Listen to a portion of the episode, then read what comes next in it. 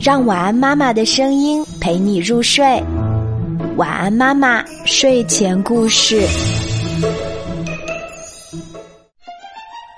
爱吹牛的哥哥，我的哥哥很聪明，姥姥经常夸我的哥哥是熊瞎子摸窗户，一点就透。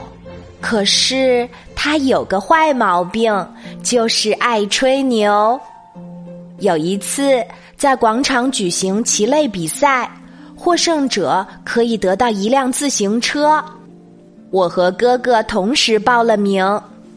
回到家，我刻苦练习，而哥哥却整天闭目养神。我问哥哥：“哥哥，你整天不练习，比赛能获胜吗？”哥哥却说：“对付你们这些手下败将，根本用不着练习。”比赛获胜肯定十拿九稳，到时候你可要来帮我推自行车哦。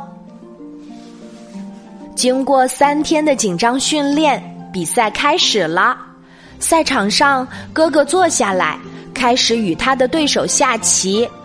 刚开始，哥哥就东张西望，心不在焉，好像冠军非他莫属似的。对手三下五除二就把哥哥打败了。哥哥垂头丧气的回来了，我知道他肯定是失败了，就故意激他说：“哥哥，自行车呢？”哥哥满不在乎的说：“要不是我看那些对手可怜，我才不会输呢。”哎，我的哥哥，到了这个时候，你怎么还没有忘记吹牛呢？